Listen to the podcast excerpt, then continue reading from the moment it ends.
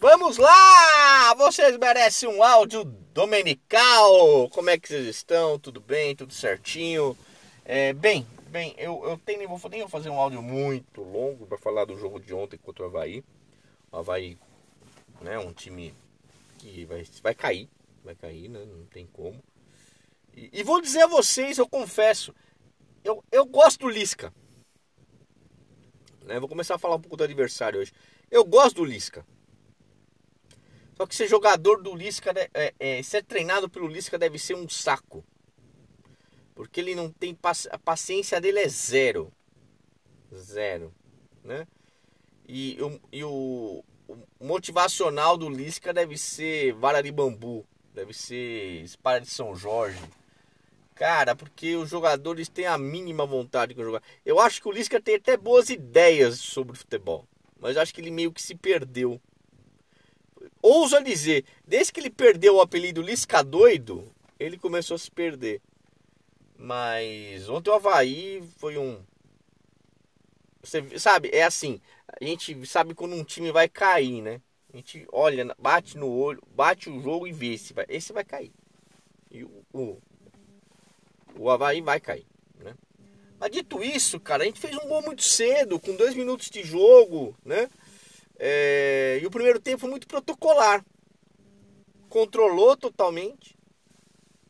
O único lance de perigo foi aquele lance que o, o, o Luan tenta dar de peito, sendo que era para dar de cabeça, né? E o cara. Aí o, o Luan, cara, o Luan é o seguinte: eu vou falar, eu, eu gosto demais do Luan. Eu acho um pesagueiro. Ele, pra mim, ele joga muito, joga demais. Mas ele tem que entender que ele é um cara que não tem muita sorte na vida. Porque no lance, a bola bate no peito, ele tenta. É o que, que ele pensou? Eu vou dar de peito pro Queires, porque ele isola, certo? Ele terceirizou o que ele ia fazer. Ali dá de peito, a bola bate no jogador do, do, do Havaí e sobra para ele sozinho chutar. O Luan tem que entender que a sorte não vai muito com a cara dele. E nessa ela acabou livrando porque a bola bateu na trave, né? Mas Ô Luan, isola, velho. Você é um cara muito técnico. Teve um lance lá que se tirou o cara de calcanhar, lindo. Mas mano, você é zagueiro, você tem que zagueirar. Zagueiro que não zagueira é, é, faz besteira. Entendeu? É por isso que você perdeu o lugar do, do Murilo. Porque o Murilo zagueira. Você às vezes não quer zagueirar. Mas aí no segundo tempo, o que, que acontece? É, o Palmeiras continua ali. E aí saiu o golaço do Dudu.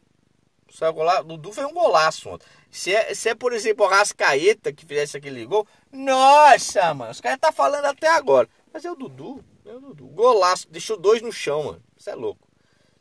E, e aí é, entrou o Hendrick, né? E eu sou um cara que eu sou muito cauteloso de falar do Hendrick. Muito cauteloso, porque eu sou muito pé atrás. Porque eu já vi é, alguns caras da base do Palmeiras que tinham tudo para explodir e simplesmente não deram nada. Né? Essa atual safra do, do, do, da nossa base, com a nossa base estruturada, é uma outra situação. Né? Hoje nós temos jogadores consagrados, Consagrados não, mas na verdade que deram certo, né? A gente pode falar que o menino entendeu, é, é, o menino ele entendeu que não adianta vislumbrar, ainda mais com o Abel. É, o episódio Patrick de Paula deixou o menino muito esperto. E ele é um jogador muito útil. Ele seria titular, eu digo, em 70% dos clubes do Brasil. No Palmeiras não, não tem como, né? Mas ele seria titular em 70% dos times do, do país aqui. Mas é, é, no Palmeiras ele, ele tem que galgar alguns passos a mais. E, e, é um jogador muito útil. Por exemplo, ele entrou, pra mim, ele entrou ontem jogou muito bem. Né? É, aí, até que nem eu falei, entrou o Hendrick. Né? E, o que, que esse menino é, ele joga e o que, que esse menino vai aprender para desenvolver o futebol dele, ele te remete a ser um cara diferenciado. Porque é um cara que tem 16 anos e alguns meses. E o que mais me chama a atenção, ele não tem medo. Não tem medo de jogar com o cara de 20, o cara de 30, o cara de 15. Não, não tem medo. E ele tem uma característica na, na posição dele de centroavante que é muito importante. E se você for alencar os grandes centroavantes do elencar, né? Elencar, brrr, é, elencar é, os grandes centroavantes que o mundo já viu e o mundo vê, ele tem uma característica que esses têm. É o posicionamento. Ele sabe se posicionar muito bem. Isso é dele. Ele sabe se posicionar entre o zagueiro, ele sabe se posicionar entre o zagueiro e o lateral. Isso é diferencial. Tem centroavante que não, não sabe fazer isso. Por exemplo, eu vejo hoje uma realidade no futebol mundial que é o, é o Haaland. Né? Ele faz tudo isso, mano. Ele faz tudo isso. Né? Ele tem velocidade, ele tem posicionamento, ele tem finalização. E é o que o Hendrick tem. É que o Hendrick tem. Né? E eu fico. Eu fiquei impressionado ontem. As primeiras partidas dele foram meio que protocolares, se mostrou alguma coisa. Mas ontem ele, ele causou ontem. Me causou muito espanto. Chutes muito bem batidos, muito fortes. A gente sabia que na base ele, ele tinha essa característica né, de, de chutar forte, mas ele chuta muito bem, né? Muito bem. E no lance do gol do Vanderlan, que esse menino também é já é uma realidade, esse garoto, é... o Hendrick toma a decisão certa. Ele vai ele pega a bola para a linha de fundo, em vez de fazer a diagonal, ele vai, ele vai pro, vai para a linha de fundo e cruza. É diferente. O cara é diferente, né? É... E com certeza, é... pelo que eu entendi do Abel ontem na coletiva, vou falar um pouco da coletiva do Abel, é o Hendrick já é um dos nossos reforços para o ano que vem. Né? E entrando um pouco sobre a, na, na, coletiva do Abel, para quem não assistiu, assista. Cara, o Abel falou que está muito satisfeito com esse grupo. Hein? Se o Palmeiras trazer dois reforços no máximo para ele, tá bom. Né?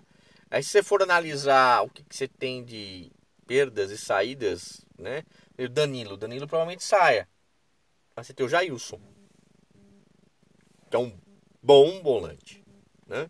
Ele recuperado em plenas condições técnicas é um bom volante. É até um volante mais volante, né?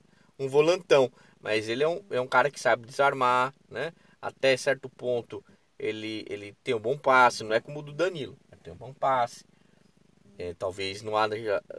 Depende na cabeça do Abel, não haja necessidade de, de mexer nessa posição de primeiro volante. Que para ele tem o Jailson, certo? E tem o menino. Menino que pode jogar na posição de primeiro, na posição de segundo e pode jogar de meia, como ele também faz, né? É um jogador polivalente. Eu me espantei muito com a declaração do Abel ontem, falando que precisa de dois reforços no máximo e estar feliz né? Um, um poderia ser o Cristiano Ronaldo, né? O, o United tá dando o Cristiano Ronaldo, né? Pra quem não sabe, vai, vai colocar pro, o, o Cristiano em, em empréstimo e vai pagar parte do salário. Pô, gordinho, se consagra. Pergunta pro Abel. Abel, se eu trazer o, o Cristiano Ronaldo, você fica feliz?